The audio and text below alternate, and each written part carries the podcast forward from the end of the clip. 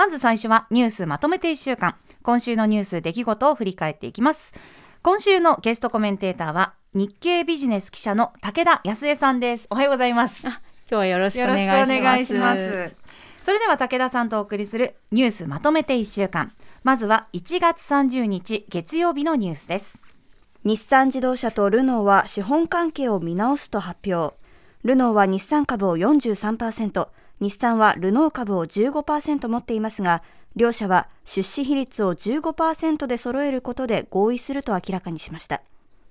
そして2月1日水曜日です。回転寿司スシローの店舗で迷惑行為の動画が SNS 上に掲載されていた問題について、スシロー側が提出していた被害届を警察が受理していたことが分かりました以上週の前半のニュースをお伝えしました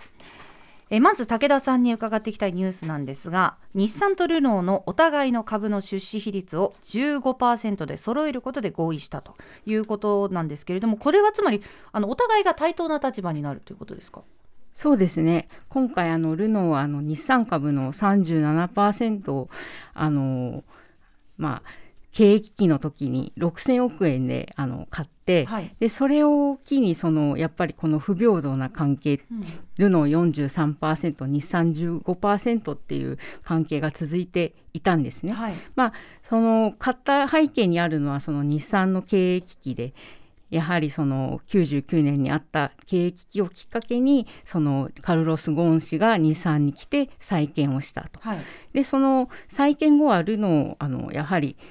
あの今やその日産はルノーよりもその世界の販売台数は上回ってるし売上高も上回ってる。というまあ状態であるにもかかわらずこの不平等な関係は続いていたっていう中で、その日産の経営の自主性をこう高める観点からも、今回そのこの対等な関係にあの名実ともになって次のフェーズに進もうとしているということになります。でもこれってその日産が株をこの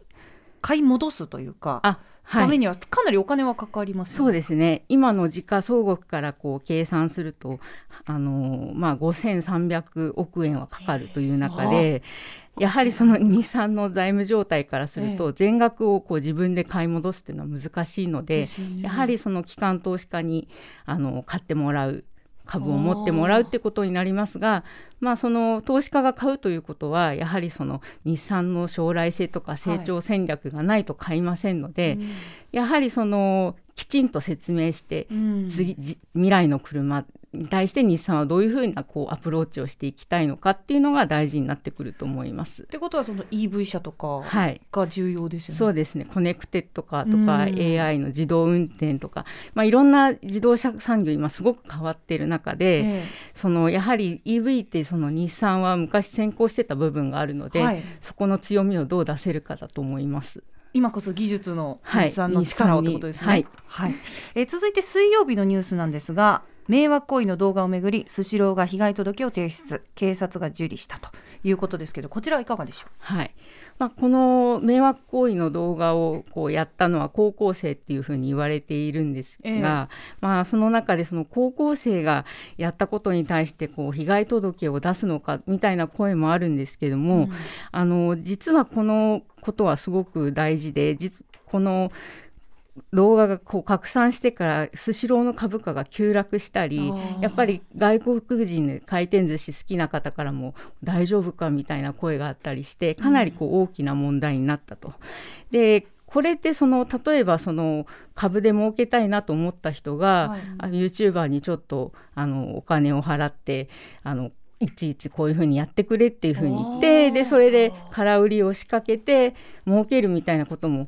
簡単にできてしまうってことがこれでこう明らかにあのなってしまったので企業はやっぱりそのいろんなリスクに備えなきゃいけないっていうことでこう私ちょっと調べてみたんですけど、ええ、こういう事業事業継続を脅かす事態に対して、はい、その保険があるんですね。保険ですか？はい。あのバイトテロ保険とか。バイトテロ保険？そあのまあ今回は顧客の方ですけど、えー、まあカスタマーがそういうことをした時のに備える保険みたいのがあるそうです。はい。えスシローの運営会社はレーンには商品を流さずにタッチパネルで注文した商品のみが席に届くように運用するですとか、卓上の食器や調味料の交換の希望があれば対応するなど店舗の店舗の運営方法を一部変更するというふうに発表しています。はい、えここまでが週の前半のニュースでした。続いてが週の後半ですね、えー、週の後半2日木曜日のニュースからお伝えしますフィリピンの入管施設に収容され全国の連続強盗事件に関与している可能性のある特殊詐欺グループの4人の男について警視庁幹部は具体的な日程は調整中とした上で来週にも送還される可能性が高いという見方を示しました。ただこのうち2人は裁判が続き送還ができない状態となっています。週の後半のニュースをお伝えしました。さて後半の中からは全国の連続強盗事件と関与している可能性のある特殊詐欺グループの4人。来週フィリピンから送還かというニュースですけれどもこちらはいかがでしょう？そうですね。あの日本のあの国外逃亡犯身柄引き渡し制度っていうのがそのあのいろいろ問題課題があるんじゃないかっていうことが、はい、あの改めてこう浮き彫りになる事件かなと思っていて、ええ、そのやはりその日本で犯罪を犯した疑いを持つ人がこう国外に逃げているケースって今すごく増えていて、うん、その90年代後半だと300件ぐらいしかなかったんですけども、はい、今もう倍以上の800件あるっていう中でそれでもその身柄を実際に引き渡しできたケースっていうのがすごく少ないんですね。逃亡されちゃうとなかなかもうこう引き戻せないそうですね。あの逃亡した時のその引き渡し条約っていうのが、まあ、国と国との間でこう結ばれてるケースもあるんですけれども、ええ、日本はそれがその米国とあの韓国としかこう締結されていないんですね。え2国だ2つだけ、はい、アメリカと韓国だはい、そうですね。というのはその他の国はだいたい50カ国から100カ国までこう締結して、まあ、逃げた場合でも速やかにこう引き渡しがこう可能なんですけども、はい、日本の場合はやはり少ないせいで時間がかかる。でかつやはりそのいろいろ要請したり外交ルート駆使したりってこういろいろ面倒くさいということでどうしてかっていうと、はい、やはりその日本は島国だったので、はい、あの港かあ空港に行けば大体捕まえられちゃうってことで、まあ、逃げるケースが少なかったっていうこととそもそも抑止できるってことですね。そうですね、なんでその必要がなかったってことと、はい、あとやはりその何ですかねあのいわゆるななんていうかな死刑制度が日本には存在するので、はい、欧州を中心にやはりこう引き渡したら死刑になってしまうのではないかというこう懸念をこう示す国があった一定数あり、はい、まあ結びたくないっていうこともあった理由がこう挙げられます。でもやっぱり今犯罪ってすごくグローバル化しているし今回のようにそのインターネットを駆使して遠隔操作できてしまうので、はい、やはりこういったリスクに対しても日本はちゃんと法整備をすべきなんじゃないかなと思います。やっぱそこはやっぱりその古い部分だったりとか変わっていかなきゃいけない部分がたくさんあるってことですね。はい、そうですねこれ今までは物理的に捕まえられてたんですけれども、えー、今や別に捕まえなくても外から犯罪はできてしまいますので、はい、今回の件で改めてこう、うん、考え直さないといけないなと。はい、はい、えー、続いてですけれども今週は他にもさまざまなニュースがありまして木曜日のニュースからお伝えしますね。えー、戸籍法改正について議論してきた法制審議会の部会は漢字本来の読み方と異なる名前いわゆるキラキラネームをめぐり一定のルールを設ける案をまとめました。読み方は一般に認められているものでなければならないという趣旨の規定を設けることにしたということですけれども、うん。うん、こちらはいかがですか？そうですね。その、まあ、社会を混乱させる読み方については、まあ、一定の制限を、あのしますよっていうこう政府としての意思表示なのかなと思いますけれども。はい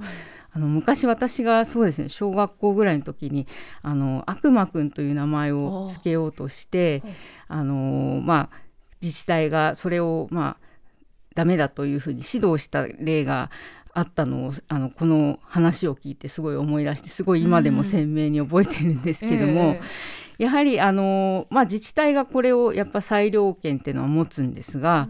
うん、やはりその漢字を今回あのね騎士と書いてないあのナイトと呼ぶとか、はいそうあのまあ、いくつかいいケースと悪いケースみたいのがこうあのメディアでも言われていますが、ええ。漢字から連想する読み方って意外と主観が入る部分があると思うので自治体によってその何ですかねこの自治体はいいって言ったのにみたいな感じでこう混乱の要因にもなるのかなと思っていて。誰が決めるんだみたいはないところがありますね。で線引きって非常に難しいし、うん。でも一方でその日本のその命名文化を尊重したいっていうやっぱ意思も感じられるええ。今回のあの内容なので非常に何ですか、うん、やっぱ自治体の人に頑張ってもらうしかないのかなとかそうですよね。思いますけどね。例えば高い高い低いの高いと書いて、えー一文字高いと書いて低しと読ませたり、太郎と書いて常時と読ませるというこういうものは認められない可能性があると。そうですね。やっぱり読み方が連想明らかにできないもの、うん。まあ高いって書いて低いと読むのは、まあ、明らかに、ね、連想できないと思いますので、そうですね、はい、えーここまで今週1週間のニュースをまとめてお伝えしました。